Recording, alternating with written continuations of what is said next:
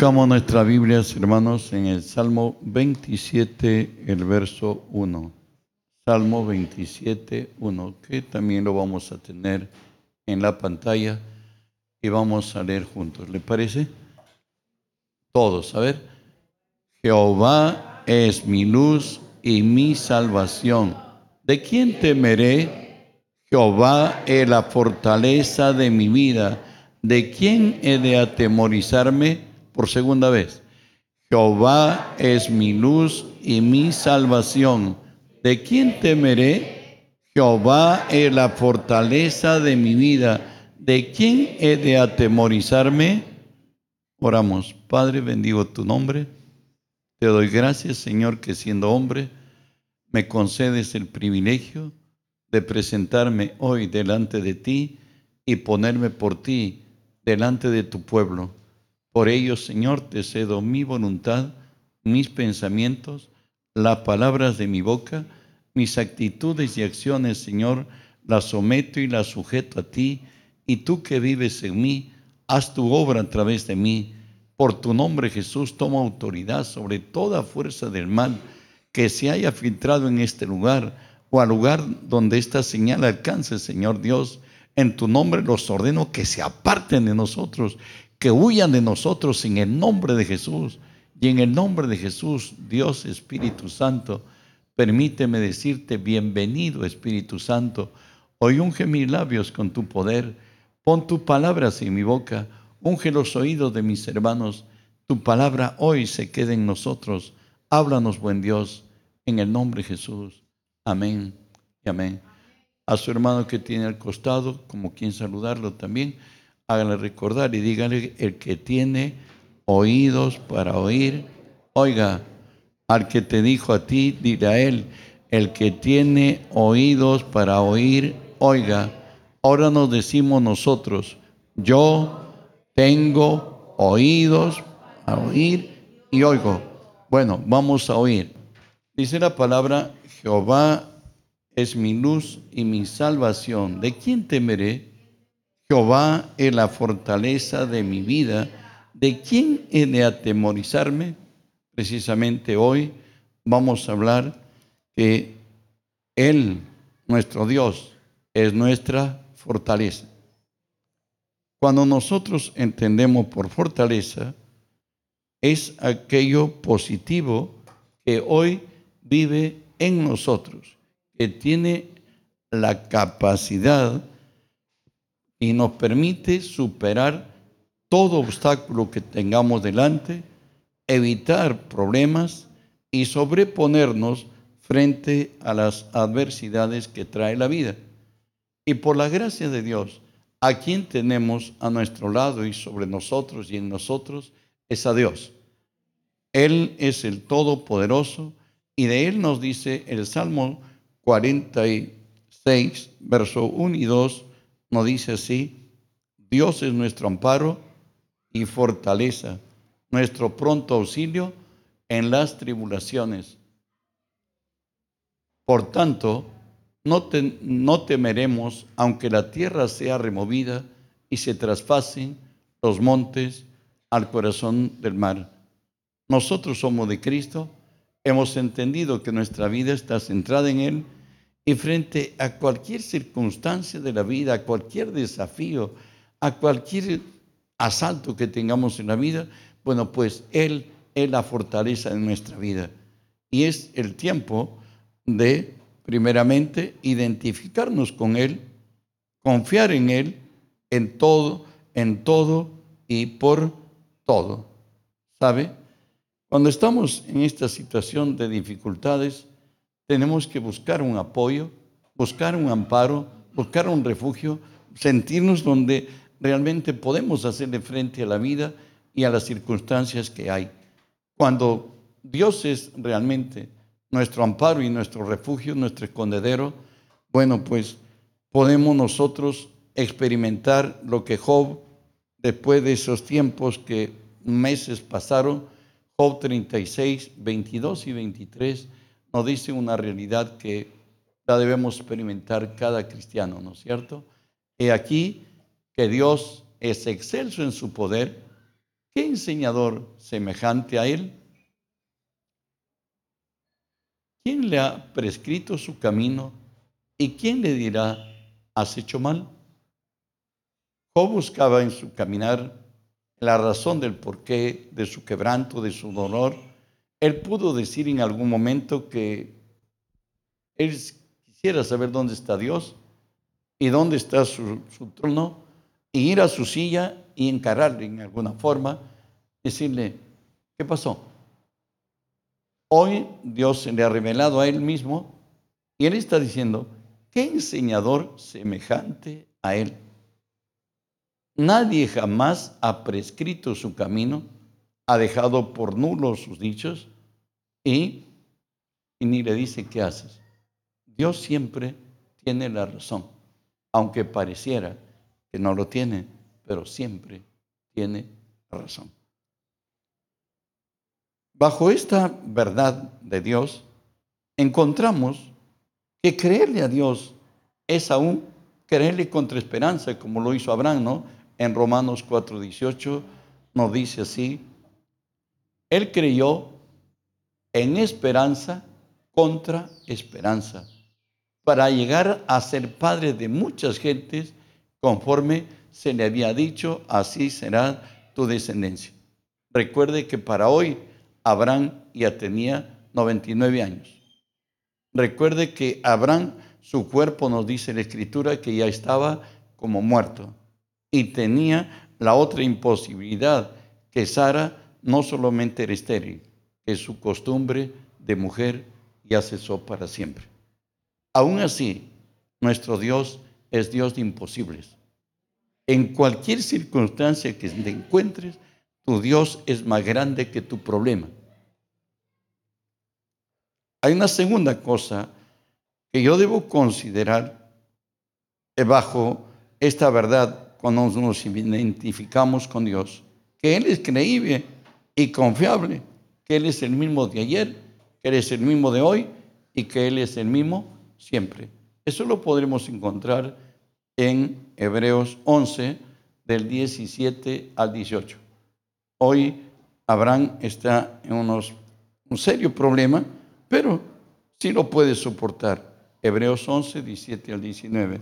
Por la fe Abraham, cuando fue probado, ofreció a Isaac. El que había recibido las promesas ofrecía su unigénito. Habiéndosele dicho, en Isaac te será llamada descendencia pensando que Dios es poderoso para levantarlo aún de los muertos. ¿De dónde? En sentido figurado, también lo volvió a recibir.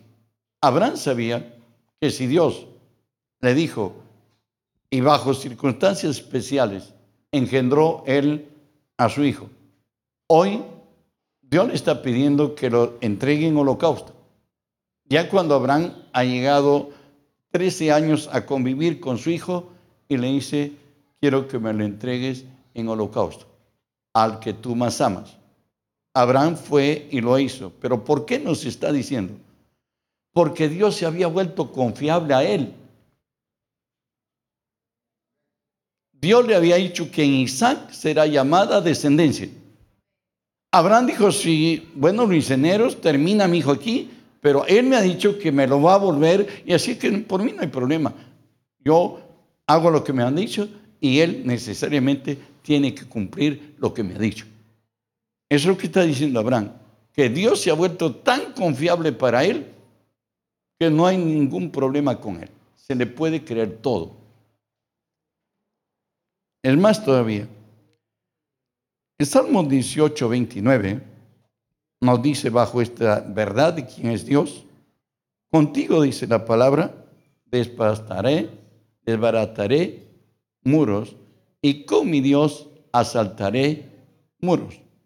Bueno, desbarataré ejércitos y con mi Dios asaltaré muros. Hoy tenemos a David, un muchacho no de 20 años, menor a 20, porque si no hubiese estado en el servicio militar, en Israel, hoy está desafiando a, a un hombre que le lleva en todo. en peso, en estatura, en maldad, en todo lo que quiera. Hoy un adolescente lo está desafiando, aquel que ha paralizado al ejército de Israel por 40 días, donde Israel se ha dispersado, donde cada mañana eran humillados y salía el paladín y decía, no, no haya guerra, solamente uno de ustedes que venga aquí y yo voy para allá y nos confrontamos y el que gana pues toma como esclavos a la otra nación. Eso es lo que decían. Y David se encuentra entre esta verdad, 1 Samuel 17, 48 al 50. Y aconteció que cuando el filisteo se levantó y echó a andar para ir al encuentro de David, David se dio prisa y corrió a la línea de batalla contra el filisteo. Y metiendo David su mano en la bolsa, tomó de allí una piedra y le tiró con la honda e hirió al filisteo en la frente y la piedra quedó clavada en la frente y cayó sobre su rostro en tierra. Así venció David al filisteo con honda y piedra, e hirió al filisteo y lo mató, sin tener David espada en su mano. Él no necesitaba ello, Dios peleaba sus batallas y Dios pudo darle la victoria. Apláudanle a su Dios y a nuestro Dios. Hay una segunda cosa al considerar que Dios es la fortaleza de nuestra vida. Si tú eres, si tú naciste de Dios, yo también debemos entender que el favor de Dios está con el hombre. Estamos hablando de los nacidos de nuevo. De ahí que nos dice Romanos 8:32, el que no escatimó ni aún ni a su propio hijo, sino que lo entregó por todos nosotros, ¿cómo no nos dará con él también todas las cosas? Recuerda que Dios te ha amado tanto que Dios ha tenido que invertir a su Hijo. Él lo entregó en la cruz. Y si hecho, esto ha hecho Dios por el hombre, lo que Dios haga por nosotros en ninguna forma es comparable con Jesús. Dios nos puede dar todo. Amén. O sea, eso tengo que meterlo en mi mente. Si Él ha hecho ya lo imposible, a veces estamos en problema, pero ¿podrá ser Dios esto? ¿Podrá ser que Él es el Todopoderoso? Recuerda Jeremías 32, 27 nos dice, Dios mismo habla de Él.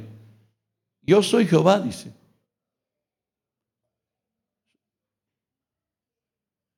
A ver. Jeremías 32, 27.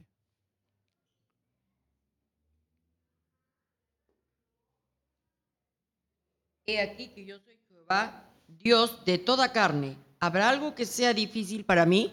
Entonces Dios mismo está diciendo que Él es Jehová, que Él es Dios de toda carne. ¿Habrá algo difícil para mí? María cuando es anunciada por el ángel que ella va a concebir al Mesías, de pronto le dice, pero yo no conozco varón. El Espíritu le dice, ¿sabe qué? Le dice, el Espíritu te va a cubrir, porque el santo ser es santo. No hay necesidad que tenga relaciones. Dios concibió a Jesús siendo ella virgen.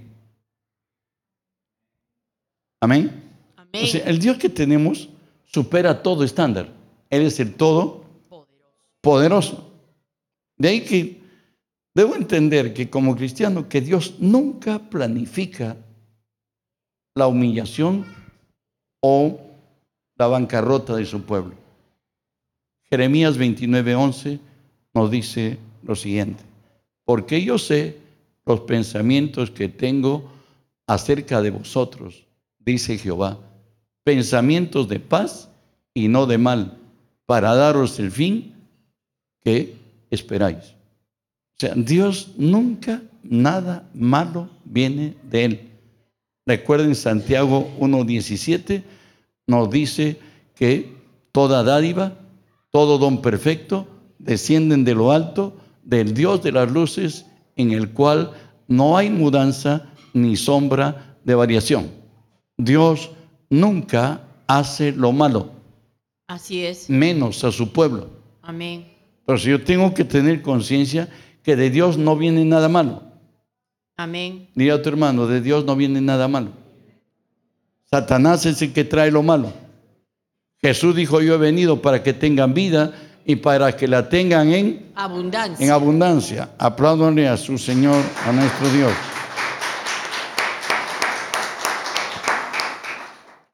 Recuerden que aunque nosotros fuéramos infieles, el Señor dice que Él permanece fiel. Romanos 3, versos 3 y 4. Dios siempre va a cumplir su palabra, pues que si alguno de ellos han sido incrédulos, su incredulidad habrá hecho nula la fidelidad de Dios.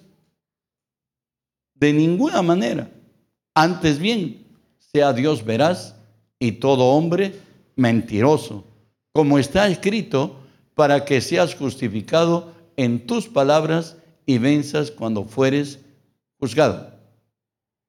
Es más, segunda de Timoteo 2:13 nos dice que ni nuestra infidelidad hará nula la fidelidad de Dios. Si fuéramos infieles, Él permanece fiel. Él no puede negarse a sí mismo. ¿Estamos? Dios no puede negarse a sí mismo, punto. O sea, Dios va a cumplir lo que te ha prometido, sí, sí o sí.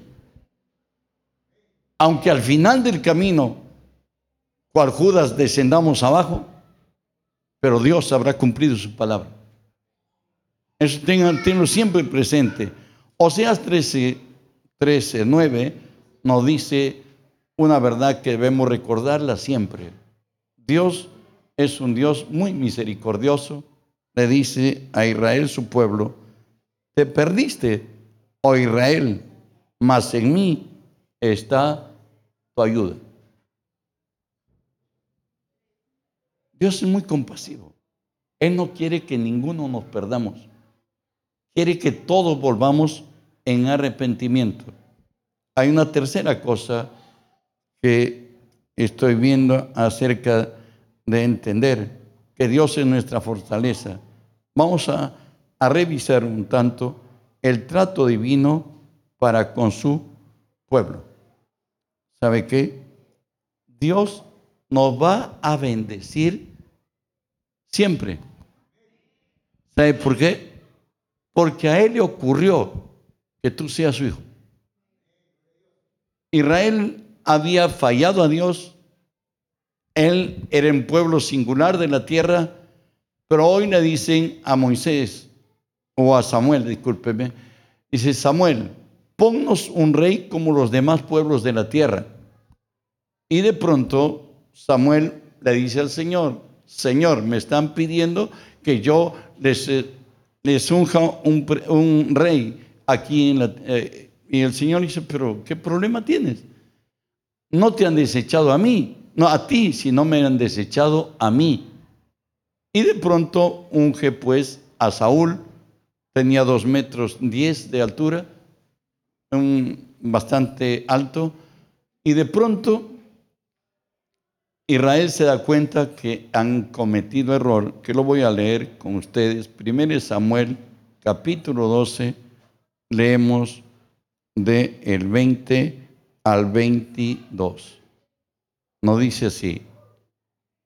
Y Samuel respondió al pueblo, no temáis, vosotros habéis hecho todo este mal, pero con todo eso, no os apartéis de en pos de Jehová, sino servirle con todo vuestro corazón. No os apartéis en pos de vanidades que no aprovechan ni libran, porque son vanidades. Pues Jehová no desamparará a su pueblo por su grande nombre, porque Jehová ha querido hacerlos pueblo suyo. Por dos razones dice que Dios nos va a bendecir. Uno, por su grande nombre. Ustedes saben que nosotros somos el crédito que Cristo ha resucitado.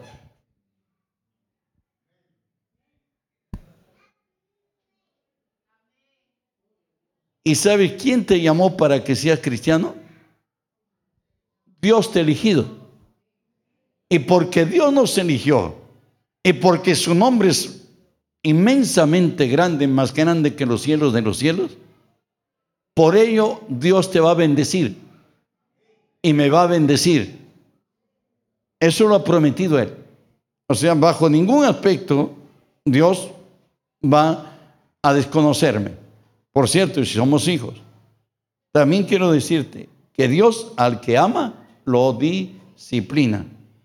Eso lo tenemos en Hebreos 12, 6 y 7. Porque el Señor al que ama, disciplina y azota a todo aquel que recibe por hijo. Si soportáis la disciplina de Dios, os trata como hijos. ¿Por qué? ¿Qué hijo es aquel a quien el Padre no disciplina? Y nos diría el verso 8, y si os deja sin disciplina, de la cual todos han sido participantes, entonces sois bastardos y no hijos. Te quiero decir algo para que lo lleves hasta la tumba. La calidad de vida que hoy vives, que yo vivo, que vivimos los cristianos, está en razón directa de nuestra fe en Él.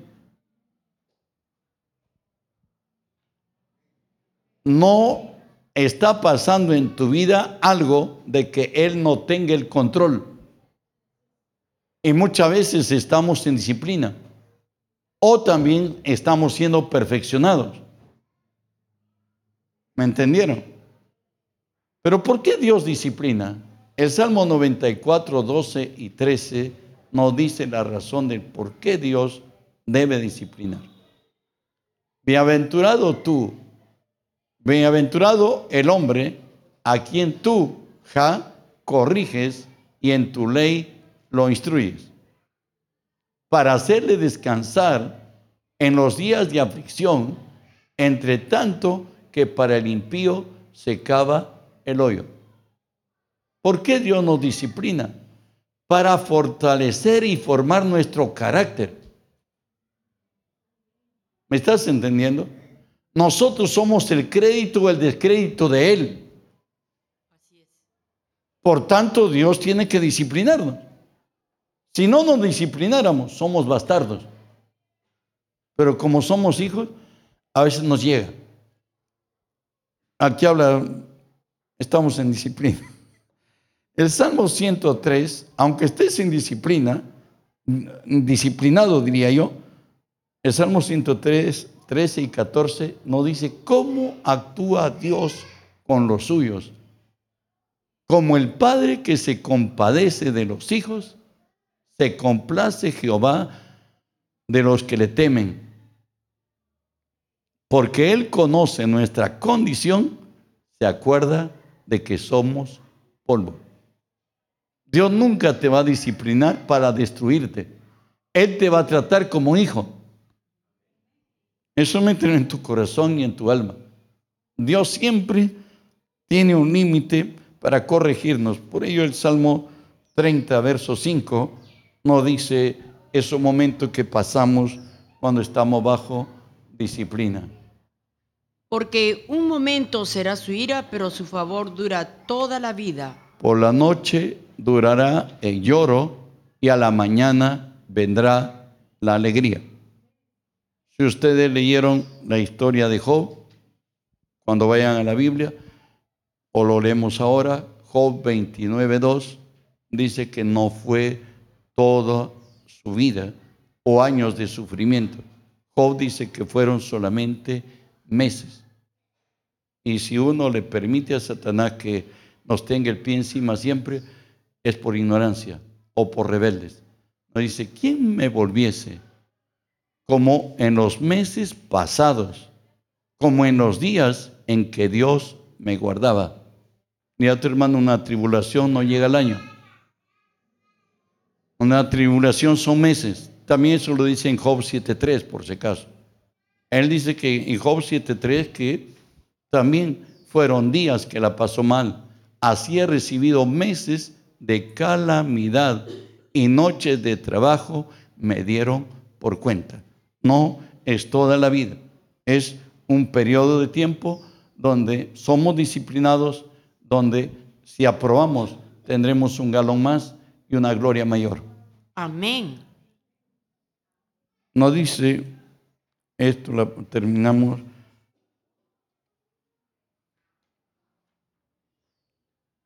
En esta gracia de que hemos el trato de Dios con su pueblo, dijimos que somos hijos, que Dios nos va a bendecir porque somos hijos, que nos va a disciplinar como hijos y además dice, el propósito de nuestro llamamiento está en Isaías 43, 7, que nos dice así, todos los llamados por mi nombre, para gloria mía, los he creado, los formé y los hice. El término gloria significa lo inalcanzable, significa el tabú, lo más alto. Así como para nosotros Dios es nuestra gloria, la gloria de Dios somos nosotros. Bueno, tienen miedo de decir que son la gloria de Dios. La gloria de Dios somos nosotros. Recuerde que Él se cambió por nosotros. Él dijo, no valen menos, sino mi propia vida lo doy. Para que Dios te compre a ti y a mí, tuvo que invertirse Él, siendo Dios y Señor del universo. Por tanto, no somos parias, no somos desventurados, sino somos lo mejor que hubo en la tierra y que Dios ha tomado para su gloria. En 2 Corintios 5, 16 y 17 nos dice el fruto de la gloria de Dios en nosotros. De manera que nosotros de aquí en adelante a nadie conocemos según la carne. Y aun si a Cristo conocimos según la carne, ya no le conocemos así. De modo que si alguno está en Cristo, nueva criatura es, todas las cosas viejas pasaron, he aquí, todas son hechas nuevas. Yo recuerdo que de niño mamá decía, no seas malo, te vas a ir al infierno. Mamá, ¿dónde está el hombre bueno? No hay ninguno. Todos somos malos. Y nos decían, pues, genio y figura hasta la sepultura. Pero venidos a Cristo, ¿qué nos ha dicho? De modo que si alguno está en Cristo, nueva criatura es, todas las cosas viejas han pasado y aquí todo es hecho nuevo. ¿Sabes que la cruz terminó tu dolor? ¿Terminó tu vergüenza? ¿Terminó tu quebranto? ¿Terminó todo lo que en el pasado te causó dolor, vergüenza, miseria? Somos libres. El hombre viejo ha muerto. Él ha extinguido en nuestros corazones, en nuestra conciencia, toda obra muerta. Hoy vive dentro de nosotros. Ese es el más grande de milagro. Cristo vive en ti, en ti y en mí. Ya no está en lo alto del cielo donde no podamos alcanzarlo arriba o descender, como dijo Moisés, al Seol y encontrarlo allí. No, no podemos. Cristo vive en nosotros. ¿Tú sabes que eres el templo del Espíritu Santo? ¿Tú sabes que Dios vive dentro de ti y que en ti está su sabiduría, está su inteligencia, está su poder, su autoridad, su santidad, su justicia? Eso es lo que hemos recibido al venir Cristo a nosotros. Ese es el milagro. Hoy somos una nueva Criatura. Todo lo viejo Pasó. Hoy todo es hecho Nuevo. nuevo. Él ha dicho que todos vamos a crecer hasta la medida de la estatura de la plenitud de Cristo. Ese es su plan de Él para tu vida y para la mía. Dios quiera que nos haga reflexionar y tomemos las mejores decisiones. ¿Sabe qué? Nosotros somos la justicia de Dios, según de Corintios 5, 21. Al que no conoció pecado, por nosotros lo hizo pecado, para que nosotros fuésemos hecho justicia de Dios en él.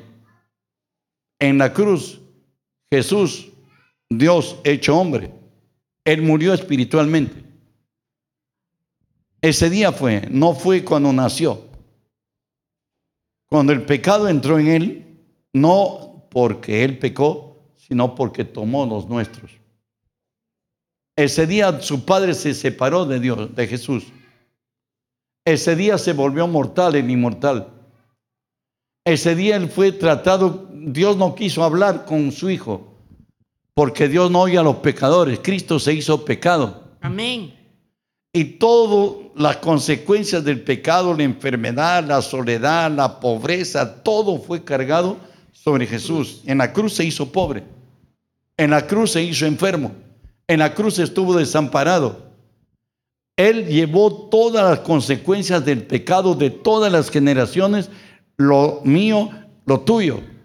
Pero ahí nos transfirió lo que Él es, su propia naturaleza. ¿Tú sabes quién es la nueva criatura? Mejor leamos. Colosenses 1, 26 y 27.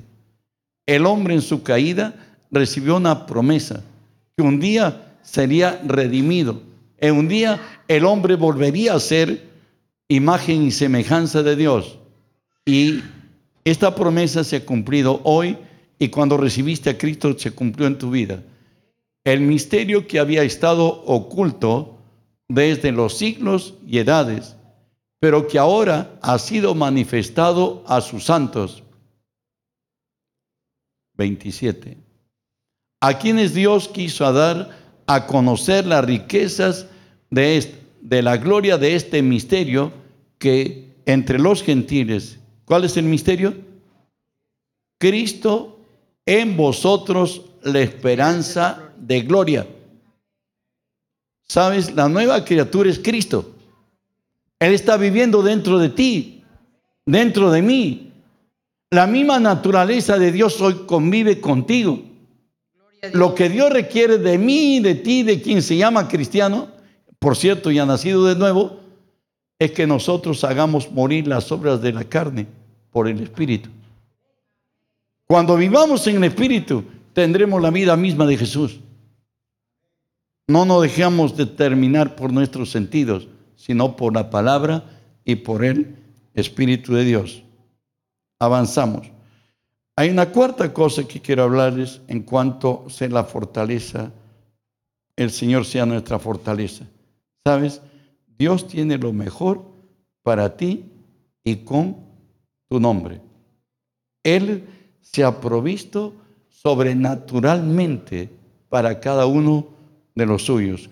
Isaías 40, 31 habla de los que esperamos en Jehová.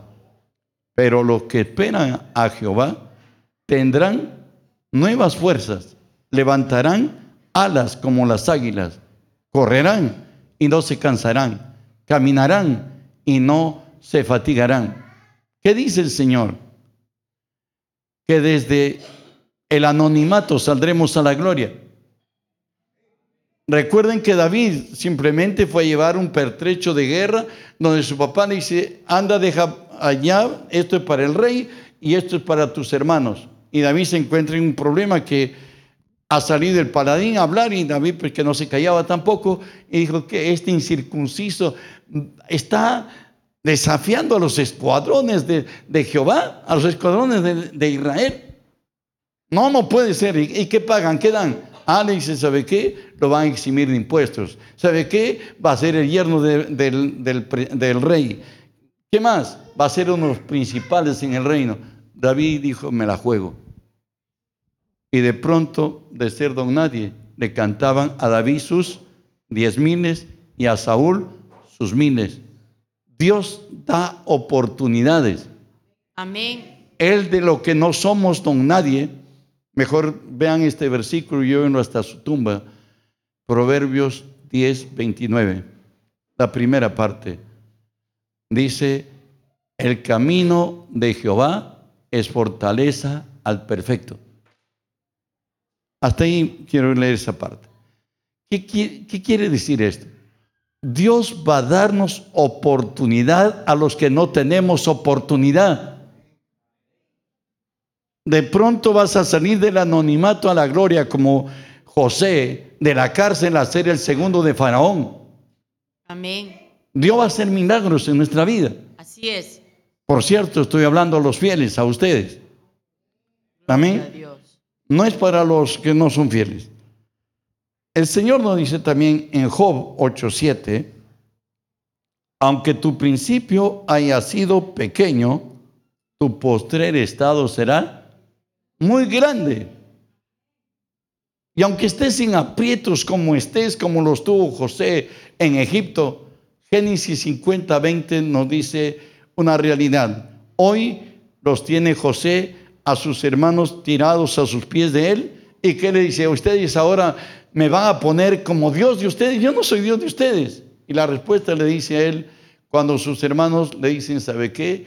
Papá al morir ha dejado que te digamos, te pidamos una cosa. Y lo que te pidamos es que, ¿sabe qué? No te la cobres con nosotros.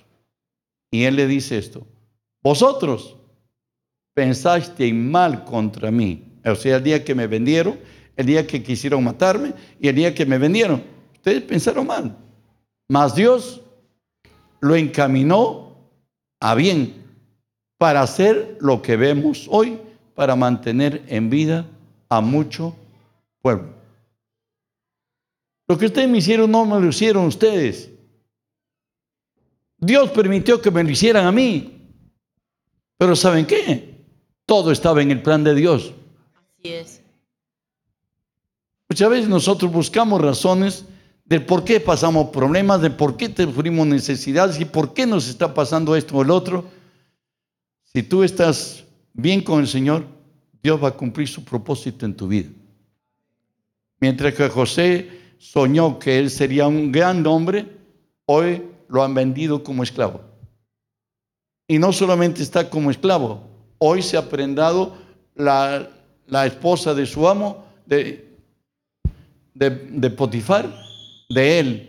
Y porque él no quiso acceder a sus apetitos de ella, hoy está en la cárcel. Y aún en la cárcel encontró una, una oportunidad a discernir el, el sueño de- del copero. Al copero le dijo, ¿sabe qué? En tres días vas a ser, vas a ser repuesto a tu cargo y no te olvides de mí. Y de pronto dice que fue, sí, salió y se fue y, no- y se olvidó para siempre. Y ya cuando Faraón tiene los sueños, él recuerda de que en la cárcel estaba José, el que interpreta los sueños. Hoy José es sacado desde la cárcel. No digo con ropa de carcelero, necesariamente lo han tenido que, permitir o darle que se cambie. Hoy mira, ¿cómo voy a ir adelante de Faraón así? No, pues no. Yo soy eh, presidiario, por lo menos quíteme el uniforme. Y seguro lo cambiaron y seguro fue. Y cuando viene Faraón le dice, ¿tú eres quien discierne los sueños? No, le dice, eso está en Dios. Y Dios te va a decir. Y de pronto cuando yo, el Espíritu de Dios hablaba por la boca de José, Faraón le dijo, mira, eres el único. ¿A quién vamos a buscar? Él dice, búsquense a alguien así que tenga estas cualidades, de esta forma. ¿A quién? Si Dios te ha dado a ti el sueño, lo has interpretado y sabes qué va a pasar, tú eres el único. Se sacó su anillo el faraón y le dijo, ¿sabe qué? Yo soy el faraón, pero el segundo en este reino eres tú. Nadie va a poner su pie en Egipto, ni va a sacar de Egipto, si no pasa por ti. Y ordenó que todo Egipto se doblara la rodilla delante de José. Dios es el que levanta nuestra cabeza. Dios es el que ciñe de fuerza nuestros lomos. Dios corona de favores y misericordia nuestra vida. En Dios podemos esperar mucho. Seámosle fieles a Él. También lo dice Job 9:10, nos dice lo que Dios puede hacer y lo que Dios hace, por cierto. Él hace cosas grandes e incomprensibles y maravillosas sin número. Recuerde que no depende del que corre, no depende del que quiere, sino que de del que tiene Dios misericordia. Amén. Si Dios nos hace alcanzar misericordia delante de los ojos de quienes tratamos, lo que, yo- lo que producimos hace que agrade a, a quienes nos compran, veremos otro día. Dios será glorificado. Así que dependemos de Dios en todo y por todo. Job nos dice además, Job 12:13, él habla de Dios. Con Dios está la sabiduría y el poder. Suyo es el consejo y la inteligencia. Mejor dicho, Él lo tiene todo. Tiene el poder, el dinero, la fuerza. Suyo es el consejo. Él te va a orientar por el camino correcto y además te va a dar capacidad. Dios es Dios. Primera de Crónicas 29, 12. El que experimentó con Dios quizás más que ningún otro, por cierto, después de María, porque más que Jesús ninguno, David dice, las riquezas y la gloria proceden de ti. Y tú dominas sobre todo. En tu mano está la fuerza y el poder. Y en tu mano el hacer grande y dar poder a cuántos? A todos. O sea, tú también estás en la lista, yo también. Así que Dios puede hacer de nosotros hombres de elevada estatura. Recuerde que el principio, cuando David estaba en la cueva de Adulán, dice que vinieron a él todos los que estaban amargados, todos los que estaban endeudados y todos los que tenían amargura de espíritu. En el camino se dice que ellos fueron los valientes de David.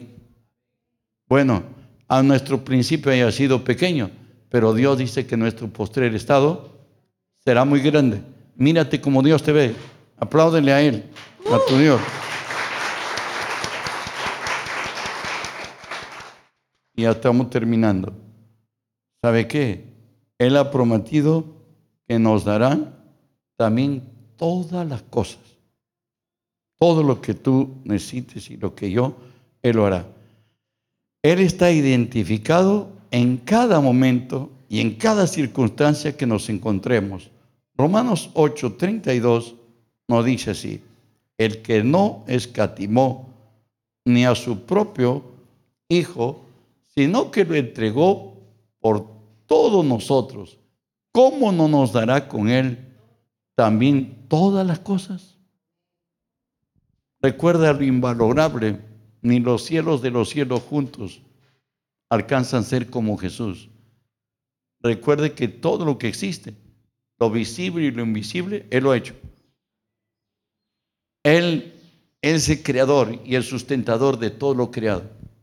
Si Dios no escatimó entregar a su Hijo por ti, Dios te lo va a dar todo.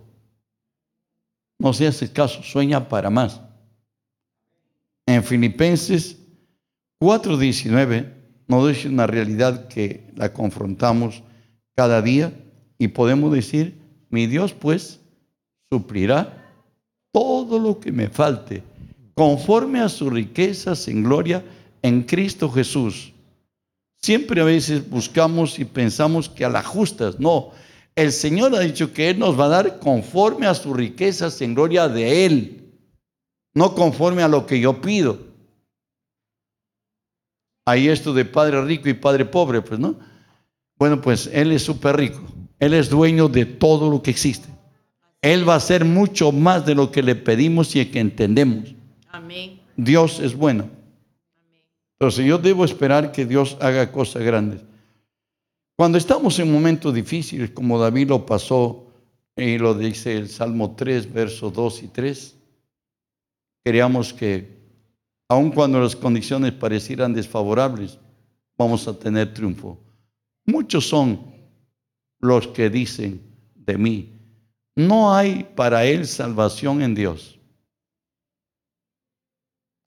Mas tú, Mas tú, Jehová, eres escudo alrededor de mí, mi gloria y el que levanta mi cabeza. Hay un problema a veces hasta de los cristianos, se oye decir, ya me dejaron todo, solo me he quedado con Dios, qué desgracia. Oye, el que lo tiene a Dios lo tiene todo. Así es, amén. El que lo amén, tiene a Dios todo, solo Él basta. Amén. No hay, no hay quien pueda suplir a Él. ¿Me entiendes? Tener a Dios es tenerlo todo. Amén. Entonces Él abrirá camino en el desierto, Él abrirá pozos en el sequedal, Él peleará mis batallas, Él suplirá mis necesidades, Él será mi médico, Él es todo. Entonces yo tengo que tener esa confianza que Dios, Él va a hacer grandes cosas en mi vida. Así es. Lo tenemos a, a Salomón, que está eclipsado por un gigante, ¿no? Y de pronto no atina qué hacer, simplemente a llevar holocaustos, ha llevado mil, mil bueyes y los ha entregado a Dios en holocausto. Y ha dormido esta noche y ni siquiera despierto. Le dice a Dios, ¿sabes, Señor? El Señor le dice, pídeme lo que quieras, yo te voy a dar.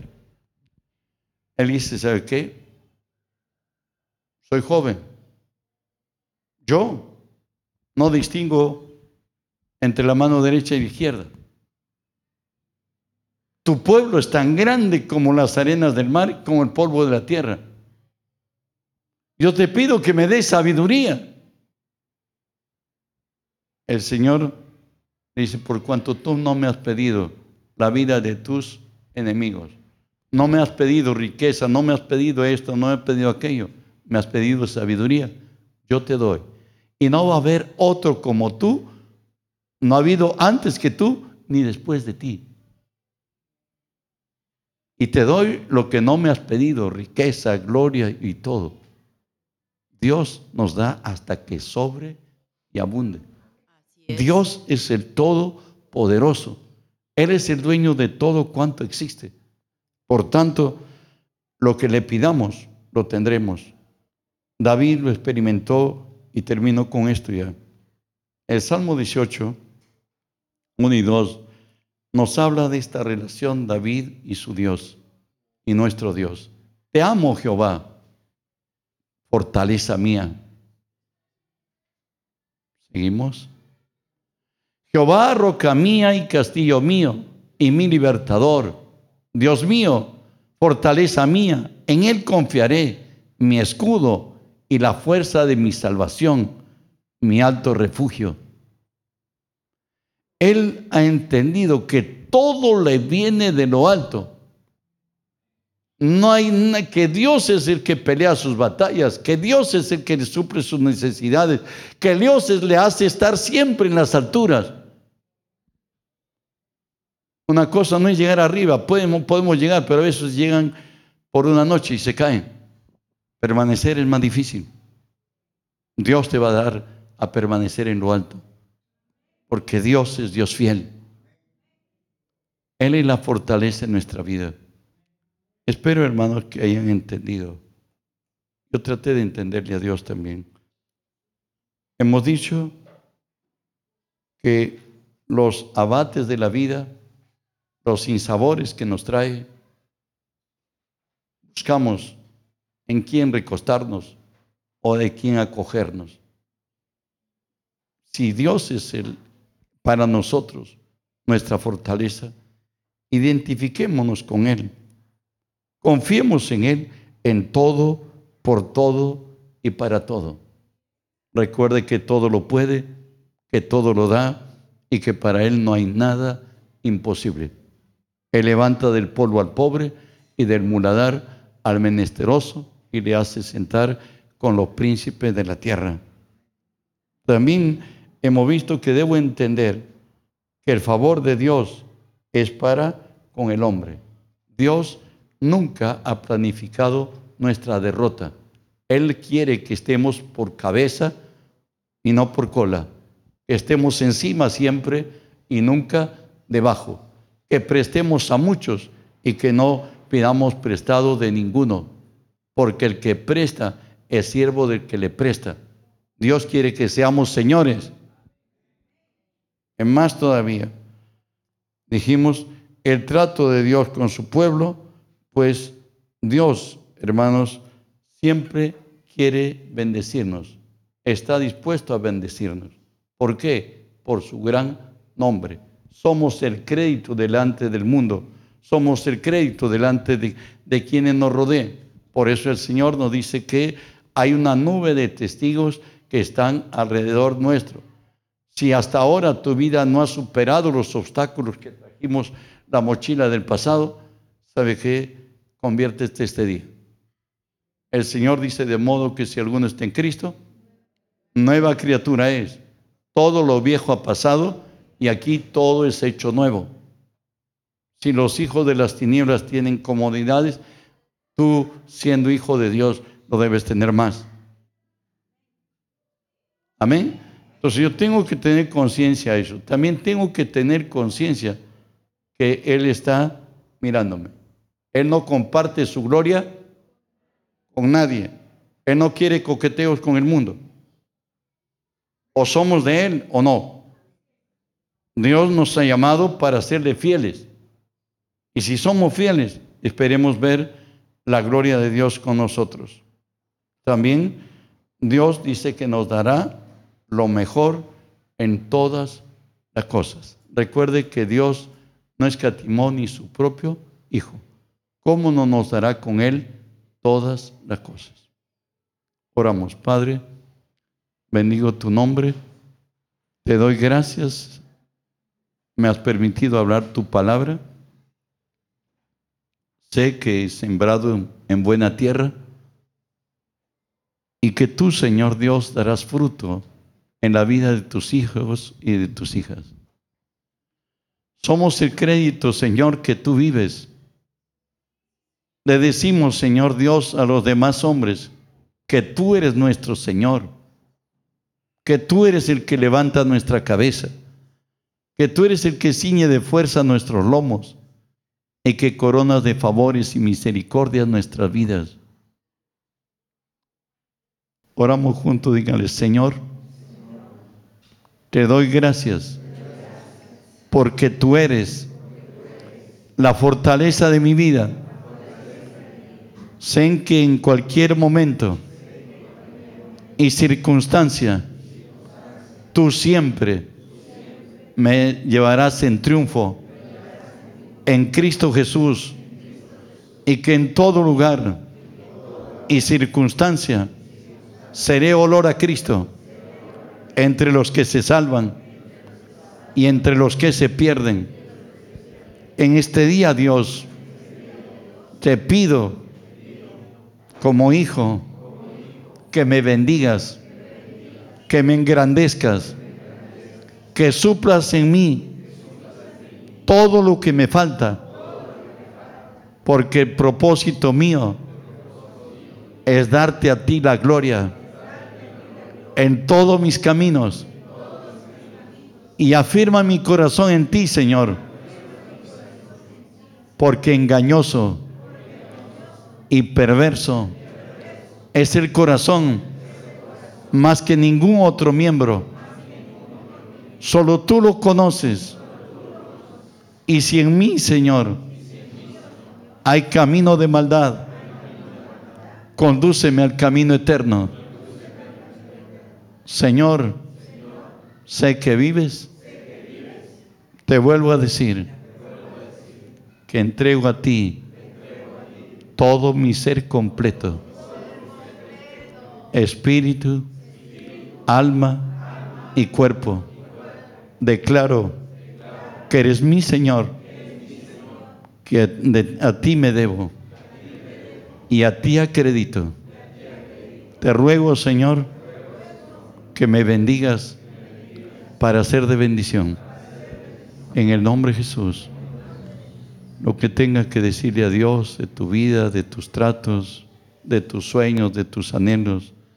De repente hay áreas de tu vida que no están fuertes, son débiles. Entrégalos a Dios. Dile a Dios que opere en tus circunstancias. Él sabe cómo tratar con nuestros problemas, nuestros conflictos, nuestras necesidades, las circunstancias que pasamos. Él está aquí. Él quiere bendecir tu vida. Él te va a poner a la cabeza y no a la cola.